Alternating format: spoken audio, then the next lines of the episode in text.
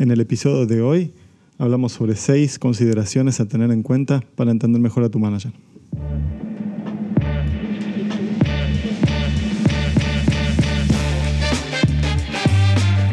Estás escuchando Divergerentes, un podcast donde dos mellizos cuarentones comparten sus experiencias y lo que han aprendido sobre management. Habiendo vivido en culturas distintas y trabajado en industrias diferentes, exploran cuánto han divergido habiendo tenido el mismo punto de partida. Bienvenidos a un nuevo episodio de Divergerentes donde hablamos sobre management y trabajo de una forma distendida. Mi nombre es Federico, hablando desde India, y conmigo está mi hermano Diego desde Argentina. Buenas noches, buen día, buenas tardes, buenas todos. ¿Todo bien? Buenas, Dieguito. ¿Qué contás? Tenemos hoy un tema para discutir muy interesante, ¿no? Uh, sí, ¿no? ¿Cómo Contá, en-. ¿Cómo entender a tu manager un poquito más, no? ¿Cómo entender a tu manager? Ay, qué profundo. qué bueno. y la vamos a- profundidad llega a agarrar un artículo de internet que tiene seis puntos sobre los managers y cómo, cómo entender mejor su situación.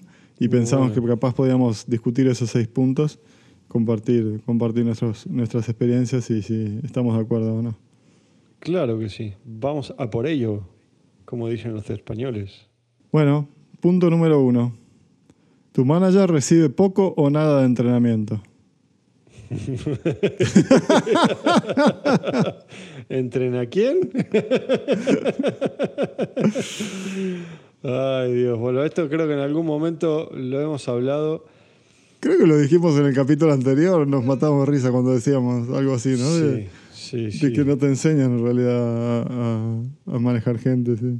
Sí, En la universidad habíamos curso dicho. de liderazgo, podés hacer alguna. Tengo un amigo eh, que escucha el podcast cada tanto que se llama Nicolás, que empezó en un, un uruguayo, que empezó con un Master in Management en una universidad de, Guara- Sí. de Uruguay. Creó ese máster. Pero la realidad es que eh, ese, ese máster lo creó por una necesidad y es una realidad. No te entrenan o cómo ser un buen manager, un buen líder, un buen gerente. Podés tomar algún cursito de liderazgo, podés no sé, que quizás algún coaching te pueden llegar a hacer, pero no, no, yo no conozco que haya.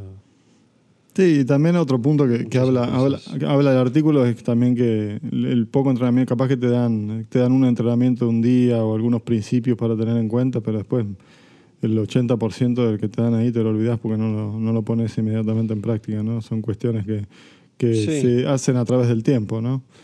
Sí, lo hablábamos el otro día, lo hablamos el otro día el tema de este, la, inercia, la inercia en, el- en las cosas, ¿no? Y también hay una inercia en la memoria. Este, lo hablábamos más referenciado a no acordarnos de, resolver un problema o de hacer algo en particular.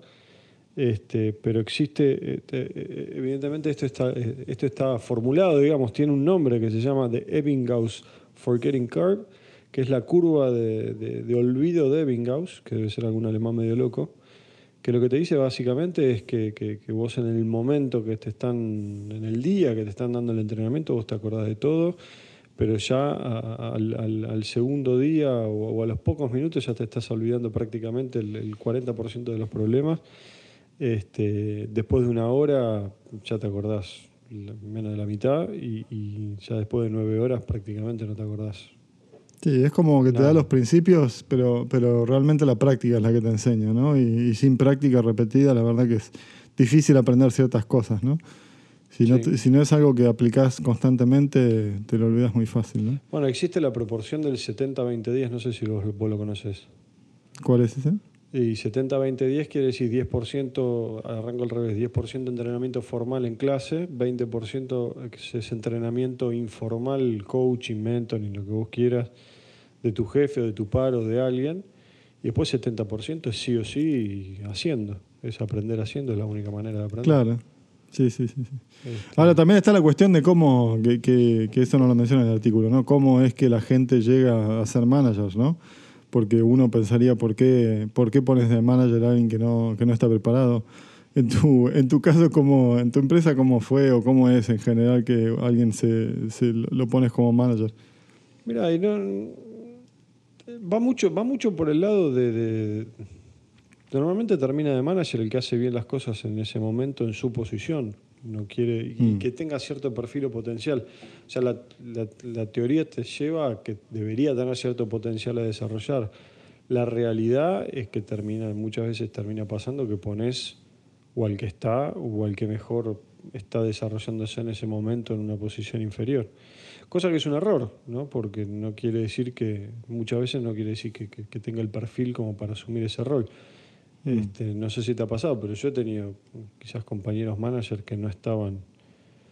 Lo que le digo Bueno, yo he tenido, yo he tenido managers. lobo, digamos, lo prendieron sí, fuego. en- en- en- eh, cuando estaba trabajando en Argentina, los jefes, al menos en ese grupo de trabajo que teníamos, era, eran los expertos técnicos que, y hacían bastante malos jefes, digamos. ¿no? Que bueno, es otro, otro, otro error. Eh, donde estamos nosotros es, es mucho, como decís vos, potencial, pero también lo vamos testeando y le vamos dando la práctica de a poquito, ¿no? O sea, tenemos, antes de convertirte en un project manager, puede ser un team lead, donde capaz que tenés dos personas a cargo y, y- y le vas dando esa práctica que necesitas para ser un buen manager eh, de a poquito, ¿no? No lo tirás al... Bueno, igual, igualmente lo tirás como al, al lado, al lado profundo de la pileta, ¿no? Pero, pero no, no tan profundo, digamos. Pero le pones unas patas de rana, como hacía nuestra vieja. con- Claro, tal cual. ¿Cómo Tal aprendimos a nadar, Federico y yo? Nos tiraban el Claro, fondo de la nos pileta tiraban la con patas pileta. de rana y arreglátela. Este, Funcionó, funcionó. funcionó bastante Bueno, bien. Pero ¿y sí, cómo- pasa, pasa eso, pasa eso. Y, y en, eh, y yo que trabajo más en empresas más chiquititas normalmente o en plantas más chicas con poca, poco organigrama, es más difícil hacer eso, de, de ir testeando, porque normalmente no tenés tiempo ni recursos para hacerlo. Entonces, lamentablemente termina en, eh, está Pepito ahí, bueno, pongámosla a Pepito porque es el mejor candidato que tenemos en este momento a mano. Tal cual. Ahora, ¿cómo, cómo, ¿cómo trabajar con esto, con este entendimiento de una forma positiva? ¿no? El artículo dice eh, tener paciencia, que estoy de acuerdo, darle el beneficio de la duda a tu manager y eh, darle feedback constructivo también, ¿no? Eh, con algo de contexto sobre, sobre qué es lo, cuál es el problema o cómo afecta el problema. ¿no? De vuelta, alguien que no tiene el entrenamiento y todas las herramientas consigo, eh, ese es el tipo, el tipo de comunicación que, que ayuda, ¿no? Eh, darle las herramientas Sí, ser, abierto, ser colaborativo, tratar de, de- de hablarle de frente también me parece que son, son buenas estrategias. Si ves que tu manager quizás no, no se está encontrando, no se está pudiendo encontrar, este, que servirle de apoyo, digamos, principalmente, tratar de, de ayudarlo desde tu lado lo mejor que puedas para que se, se afirme por lo menos en un lugar. Ya con una Mm. pata firme es, es más probable que se pare. Sí, eso, eso me lleva a, a- a- a un principio muy importante, ¿no? El manager no es el que sabe todo, el manager es, tiene una función específica en el equipo, pero es parte del equipo, ¿no? Que lo hemos hablado también antes. Pero, pero sí, recordar eso siempre, ¿no? Y, y uno como otro miembro del equipo puede ayudar a ese otro miembro para que todo vaya bien. ¿no? Exactamente. Segundo punto, los managers no son premiados por manejarte bien o por, por ser un buen manager de personas, digamos. Eh, que es interesante y es algo muy, muy contradictorio si te lo pones a pensar objetivamente, ¿no? Pero, pero hay muchas empresas que tienen muchísimo foco en tratar Sí, bien no a la te- no gente, te- qué sé no yo, te pero... premian directamente. O sea, indirectamente. premian directamente. Si vos lo gestionas bien a tu equipo, en teoría debería estar llegando a los resultados como corresponde. Sí. Pero sí, claro, no hay, un, no hay un reconocimiento, no suele haber un reconocimiento directo a, eh, no sé, la, la, el- en, en- la encuesta de clima, mejora en la encuesta de clima, lo que fuera. eso Claro. no- Ese, no ese sé. es un buen ejemplo, ¿no? Las encuestas de clima, por ejemplo. Yo, no, no para tirarme la parte, pero, pero, pero en una, eh, eh, en una, claramente, mi equipo de trabajo estaba, estaba mucho más motivado que, que el resto en, en las estadísticas de esa encuesta de clima. Y, y la consecuencia de eso fue nada. Es como que no, no, no, no, es que no es que me premiaron, no es que me dieron ningún reconocimiento, absolutamente nada, ¿no? Eh, Uno podría argumentar que, que lo que uno quiera en la empresa es que todos los equipos estén motivados y que todos los equipos hagan su buen trabajo, que todos estén contentos, eh, pero una vez que medimos eso hacemos poco al respecto, ¿no? Como decís vos, se mide más indirectamente, tenemos eh, objetivos de atrición, cuando la gente se, se- que- evitar que la gente se vaya, tenemos objetivos de, de entregas que no se pueden hacer a menos que la gente esté conectada con, Sí, y con lo cómo, que hay que cómo hacer. se ¿no? menosprecia a veces eso, ¿no? Porque yo, yo, me pongo a pensar por, por situaciones que he vivido y que de hecho estamos medio pasando por ahora en, en- en algunas circunstancias, y cómo se menosprecia el tema del clima laboral, ¿no? Este, cómo, cómo, eh, y hace tanto a los resultados como quizás la, ejecución del trabajo en sí. Este, muchas cosas, muchas cosas, por ejemplo, nosotros en, Palomar tenemos muy buen clima laboral y destacado incluso por, por las otras plantas del grupo, ¿no? Eh, sí. Pero, pero ¿cómo, cómo te cambia, cambia un poco la, situación de los empleados? ¿no? Porque te, te, reafirma más, tenés menos turnover, tenés, tenés eh, más, más mejores resultados y todo, y, gran parte de eso viene por parte del clima laboral, no, mucho más. Sí, sí. Yo no sé si, si, realmente tendría como los objetivos anuales focalizados a eso. Capaz que, capaz que en parte deberían ser, ¿no? Pero sí, sí darle más peso a, a, a los managers que hacen un buen trabajo, ¿no? Y más peso puede ser en tema de, reconocimiento o puede ser en tema de, ok, compartir tus experiencias, compartir tus prácticas con el resto, darles, darles una oportunidad de, que, que, ayuden a los otros, ¿no? Sí, sí, otro tipo de reconocimiento, claramente. Pero sí, sí, yo creo que debería, por lo menos cada manager debería tener algún indicador dentro, del, dentro de la performance review o lo que fuera, debería tener algún indicador que, que esté directamente vinculado por, a, cómo se maneja. Lo que pasa debe ser medio difícil de medir, pero no se me ocurre. debe ser difícil de, formular un objetivo que sea eh, objetivo y, medible, ¿no? Sí. Y porque, porque también lo que y, que y que esté dentro del control del manager también, ¿no? Porque lo que puede pasar es que algo pase en el mercado y la gente, la gente reaccione bien, mal, o, algo fuera de las manos del manager también haga que, que las, las estadísticas sean malas del equipo o, algo así, ¿no? Pero sí. pero sí. Bueno, ¿y cómo hacemos, cómo hacemos como contribuidores o como miembros del equipo para ayudar al manager en este aspecto? Simplemente agradecerles, ¿no? Eh, reconocer, eh, dar ese reconocimiento que capaz el, la empresa no le da o, eh, sí, o agradecer simplemente, ¿no? Decir un gracias por las herramientas que haya en la empresa o personalmente, ¿no? Eso, eso da mucho, mucho empuje y, te digo que vale más que un objetivo frío de la empresa, ¿no? Que cuando alguien en tu equipo de trabajo te reconoce la ayuda. Lo hemos hablado en algún momento, el, feedback 360, el, reconocer no solamente hacia abajo, sino hacia los costados y hacia arriba y en diagonal y como se te cante, está, está bueno siempre porque, porque te motiva. Y la realidad es que los managers, si bien estamos quizás acostumbrados a reconocer, a dar reconocimientos a, este, a tu equipo y tratar de incentivar y motivar y ta, ta, ta, es cierto que no nos suelen llegar eh, feedbacks así en el día a día, ¿no? Sí, quizás en alguna evaluación de desempeño o algo puntual una vez al año, en el performance review, lo que fuera, pero no, no de, de, de, estar así en el día a día y que te digan, che, gracias por esto, lo que fuera, no, no, suele pasar mm. mucho. No sé. ¿A vos te pasa? Sí, no, estoy, estoy de acuerdo. Sí, sí, sí. Sí, sí, Y, pesa, pesa, pesa mucho, como dije, ¿no? Pesa mucho que cuando alguien del equipo de trabajo te. Incluso, incluso todavía me acuerdo, mira, cuando doy una presentación y alguien que no tiene nada que ver me dice, che, la verdad que estuvo. Gracias porque me ayudó mucho en este sentido la verdad que lo atesoras mucho más que, un objetivo cumplido. Los mimitos están lindos, está bueno que te mimen un poquito. como ese punto falta, me parece, acá en el artículo. Es como los, managers, los managers nunca son mimados.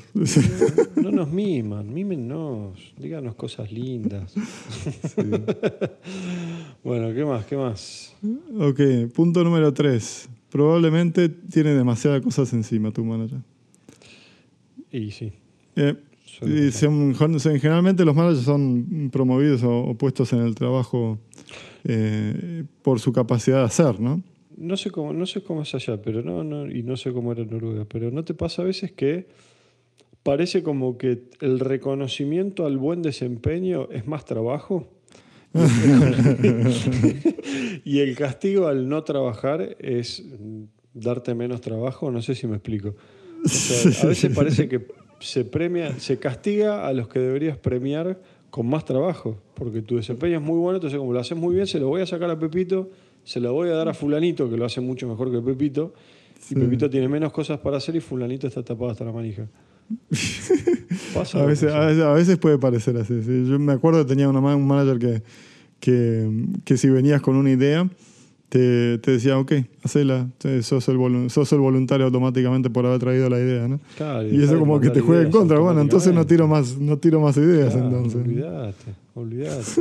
Pero pasa mucho eso, ¿no? No, no- sé, no sé qué, cómo son tus experiencias, pero eh, es, y es difícil también desde el lado del manager, ¿no? Cómo no tentarte a, che, fulanito es una luz, el otro es medio lenteja, Pero, y no tentarte sí, sí. en decir, en vez de insistir con el lenteja y tratar de desarrollarlo y tratar de... Y la fácil es pasárselo al que sabe que lo va a hacer de taquito. Pero también, también me- a mí, yo lo pienso eso como oportunidades para testear las aguas, ¿no? Pero si alguien, si alguien viene con una iniciativa o alguien está haciendo bien, eh, te- tenés que testear el potencial de crecimiento también, ¿no? Como manager o como experto, o capaz que esa persona es candidato para, para un puesto clave técnico eh, y, y querés ver si realmente pueden manejar más de lo que, eso- de eso lo no que digo un contribuidor no individual, que. Lo que pasa es, lo que digo es no tentarte, cómo no tentarte a veces en hacerla fácil y, y se lo pasás todo el laburo, se lo das siempre a la misma persona que sabe que te la contesta bien. Ah, no, eso sí, sí, sí. Bueno, eso, eso es algo con lo que estoy trabajando con uno de los managers ahora, ¿no? Porque él siempre, siempre llama a la misma gente para resolver los problemas. ¿viste? Claro. Y yo le digo, los problemas los tiene que resolver el equipo. Y, y si a los, a, los, a los que menos hacen o a los más nuevos, porque no son generalmente los más nuevos, los que tienen menos experiencia que no llaman, ¿no? Si no se equivocan. Eh, no, nunca, nunca van a aprender. y si no se equivocan, no van a, no van a aprender. Y si no, lo, si no prueban, no lo van a aprender. Y siempre vas a depender de la misma gente. Y, y cuando esta gente se vaya a otro proyecto, o se vaya a la empresa, o no esté más, vas a tener un problema, porque nadie más aprendió a hacer esto, ¿no? Pero sí, Estoy, estoy de acuerdo. Pero al mismo tiempo también, ¿no? Como te digo, es testear las aguas y ver si realmente tienen la capacidad. Depende un poquito de qué tipo de cosas estés hablando, ¿no? Si, si es algo Sí, que pertenece al equipo o si es algo tenés que... que a, a tus potenciales siempre tenés que sobreexigirlos de alguna forma. Pero de manera controlada. Pero una cosa es, una, es lo que yo siempre digo. Qué Una cosa feo es que y otra eso. cosa es- no, no, pero es la verdad. Una cosa es uso y otra cosa es abuso. O sea, no, no- Claro. no es lo mismo, no es lo mismo us- us- a ver, usar en el sentido de la, en, la buena palabra. ¿no? Una, una cosa es testear controladamente a un pibe su potencial y otra cosa es que como sabes que tiene potencial, abusar de esa situación y tirarle todo el fardo a él. ¿viste? O ella.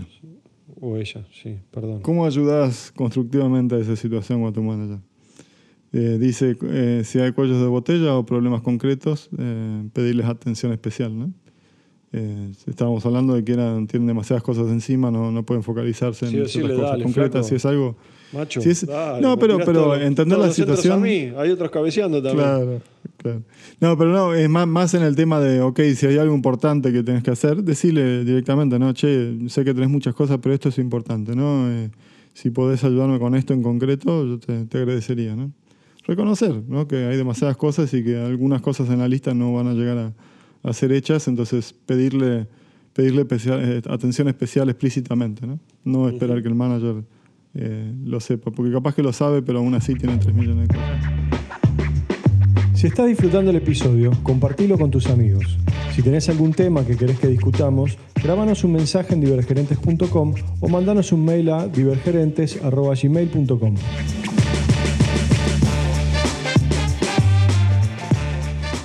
Bueno, punto número cuatro. Su trabajo cambia constantemente. Sí.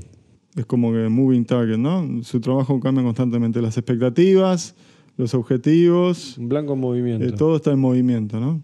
Eh, capaz que como, como contribuidor individual o como, como parte del equipo, eh, uno avanza en su entendimiento del trabajo eh, haciéndose experto, ¿no? Y cada vez eh, más profundo, capaz que adoptando tecnologías nuevas o, o haciendo cosas, pero dentro del mismo scope, ¿no?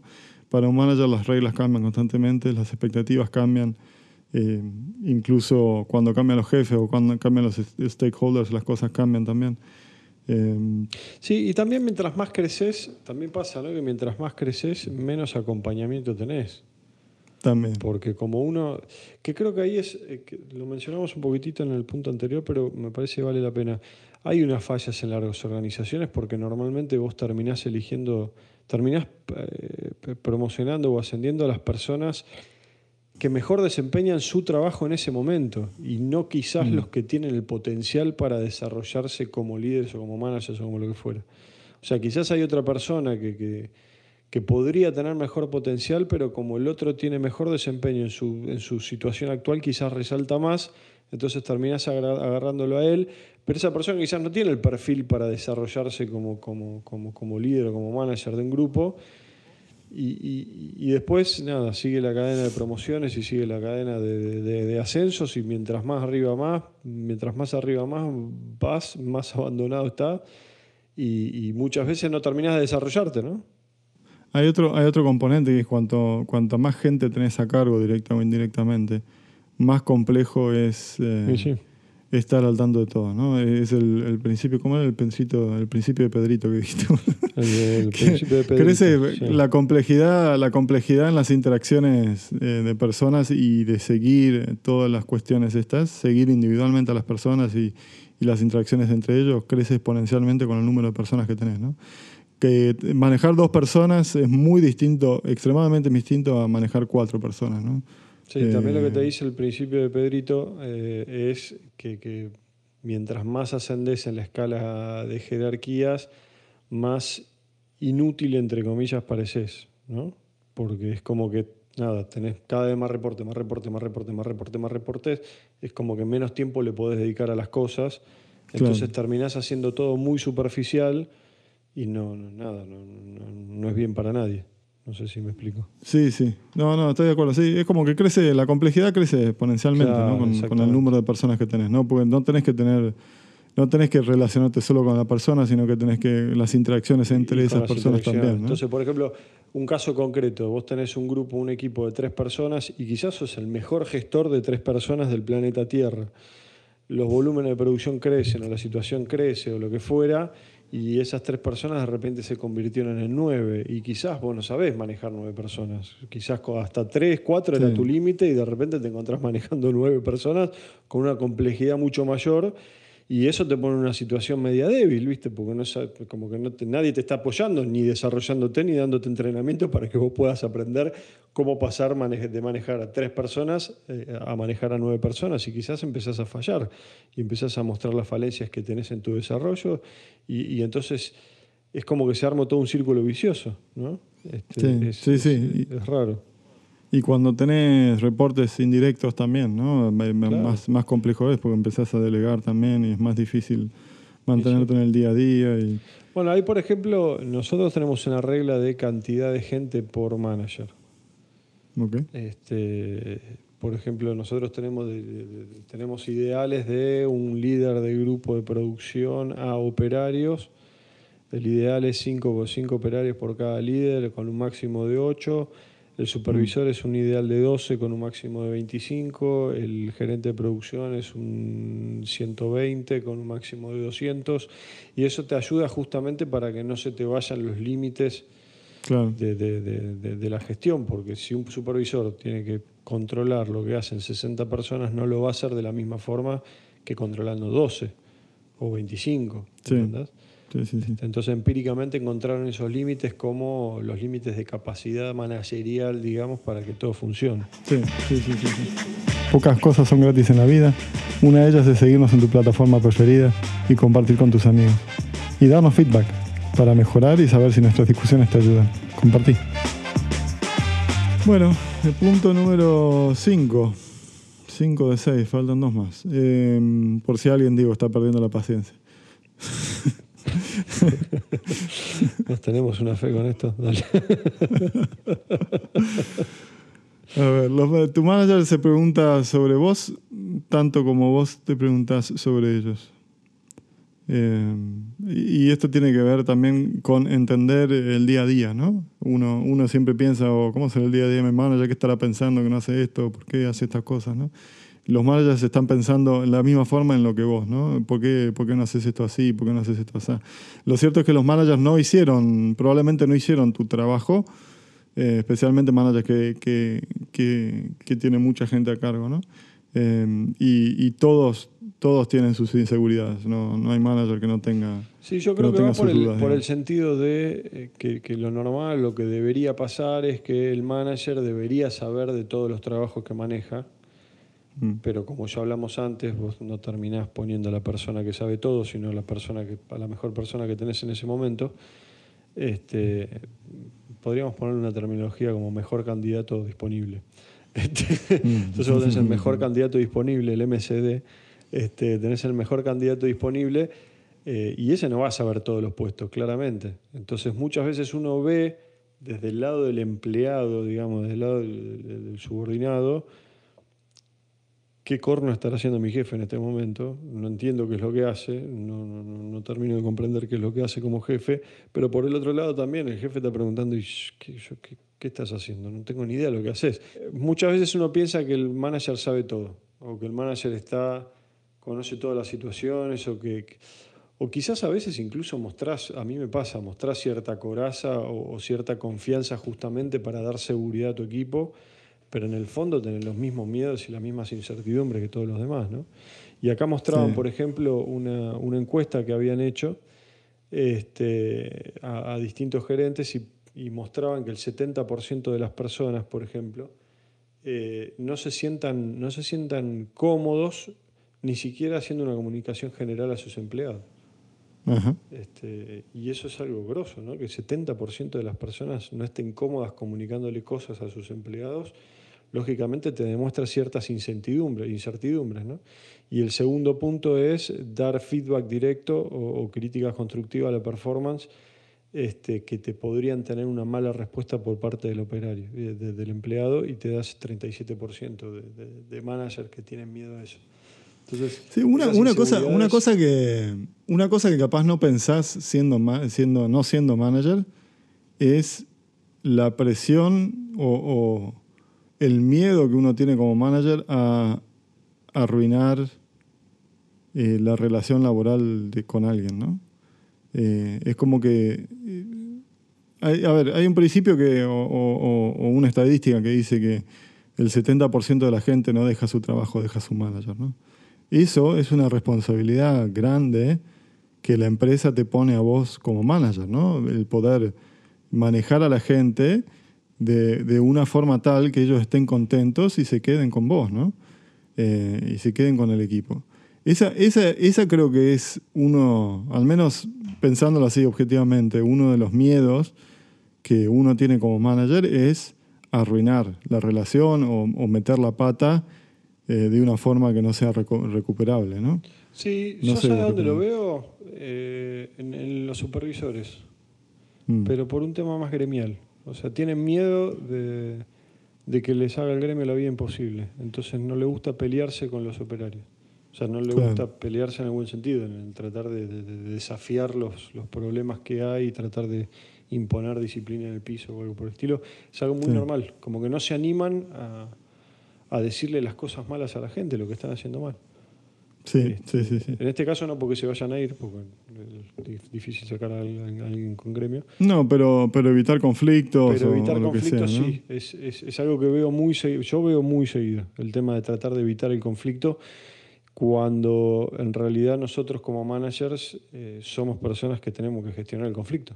O sea, vivimos, de, vivimos, vivimos del conflicto. No estamos propiamente entrenados para, manejar conflictos tampoco, ¿no? Que sería interesante, interesante tener, eh, tener algo más, eh, más armado capaz, ¿no? Pero no, no. Eh, hay cursos sobre, sobre cómo tener conversaciones difíciles. ahí volvemos al 70-20-10. Sí, podés hacer un cursito de, charla difícil, yo le puedo tener experiencia, reuniones para ver qué situaciones vivieron y demás, pero después la mayoría del tiempo vas a andar y chocate y hacelo mal y aprender y volverlo a hacer y, y, tenés que sacar tus propios medios y tus propias experiencias para poder aprender, me parece. Bueno, en este punto lo que se sugiere, para, lo que el artículo sugiere para, para, ayudar es... Eh, venir con eh, sugerir soluciones, probar cosas nuevas, algo capaz que ni tu manager ni vos saben hacer, capaz que te tirás a la pileta y, y, y, podés, eh, tratar de ayudar en ese sentido, ¿no? Sí, eh, y venir, en vez de venir con problemas, venir con soluciones. situación que los dos estén evitando. Claro, o encarar también una situación ser que los hace.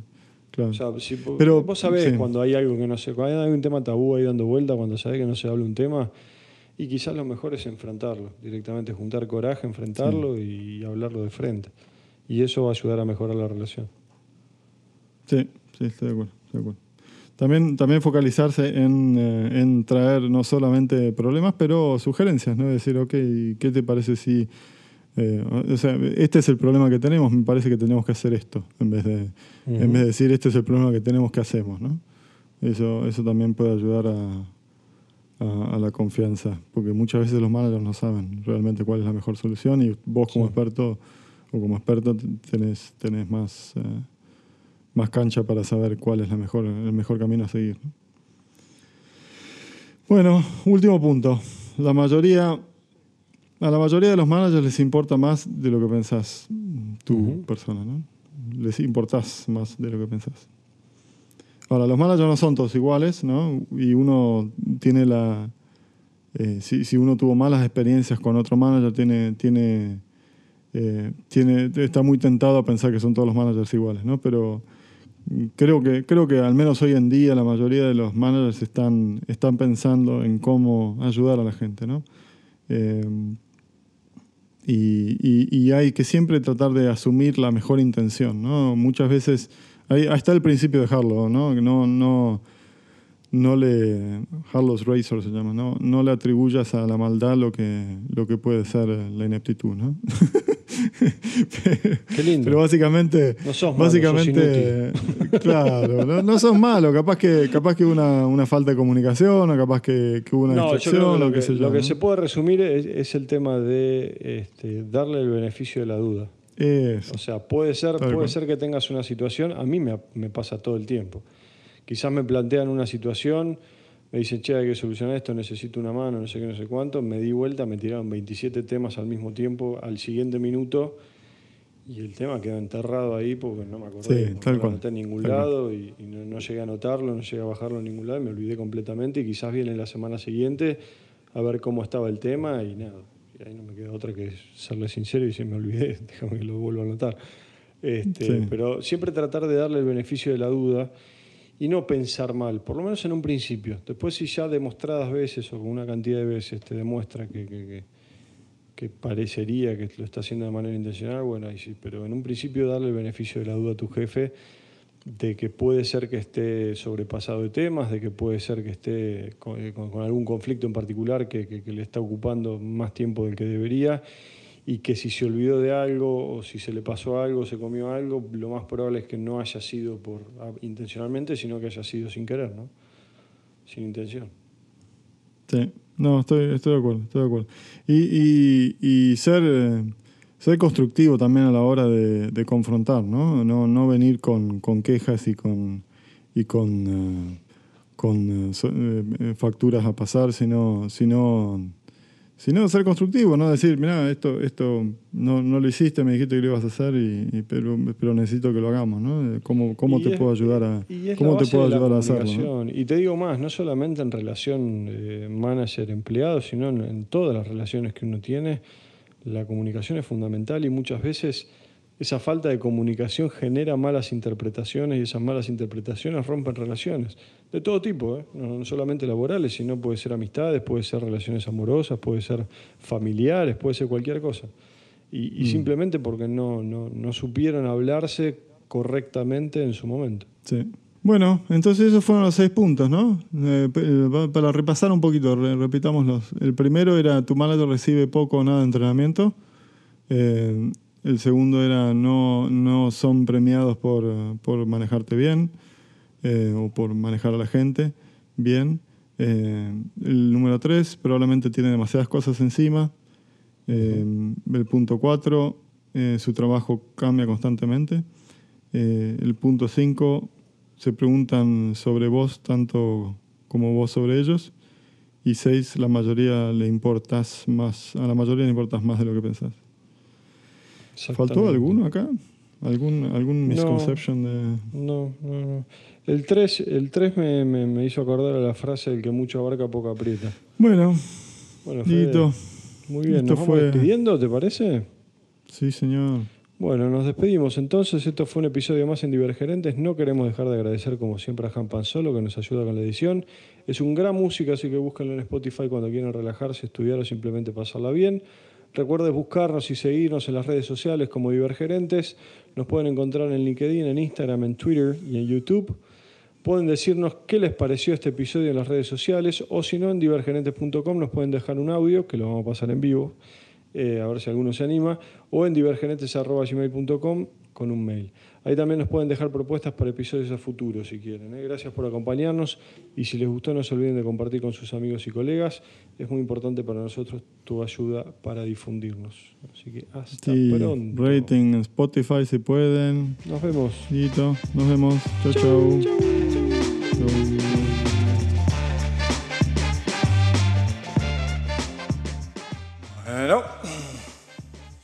Bueno, bueno. ¿Cómo aprendimos a nadar, Federico y yo? Nos tiraban en el fondo de la pileta con pata de rana y arreglátela. Qué lindo. No sos malo, sos inútil. No, no para tirarme la parte, pero. pero... A dar reconocimientos a, este, a tu equipo y tratar de incentivar y motivar y ta ta ta. Sos inútil. Y Pepito sos inútil. Y fulanito está tapado. Em, uy, para que esto. Fulanito y Pepito fulanito. No, no para tirarme la parte, pero. pero...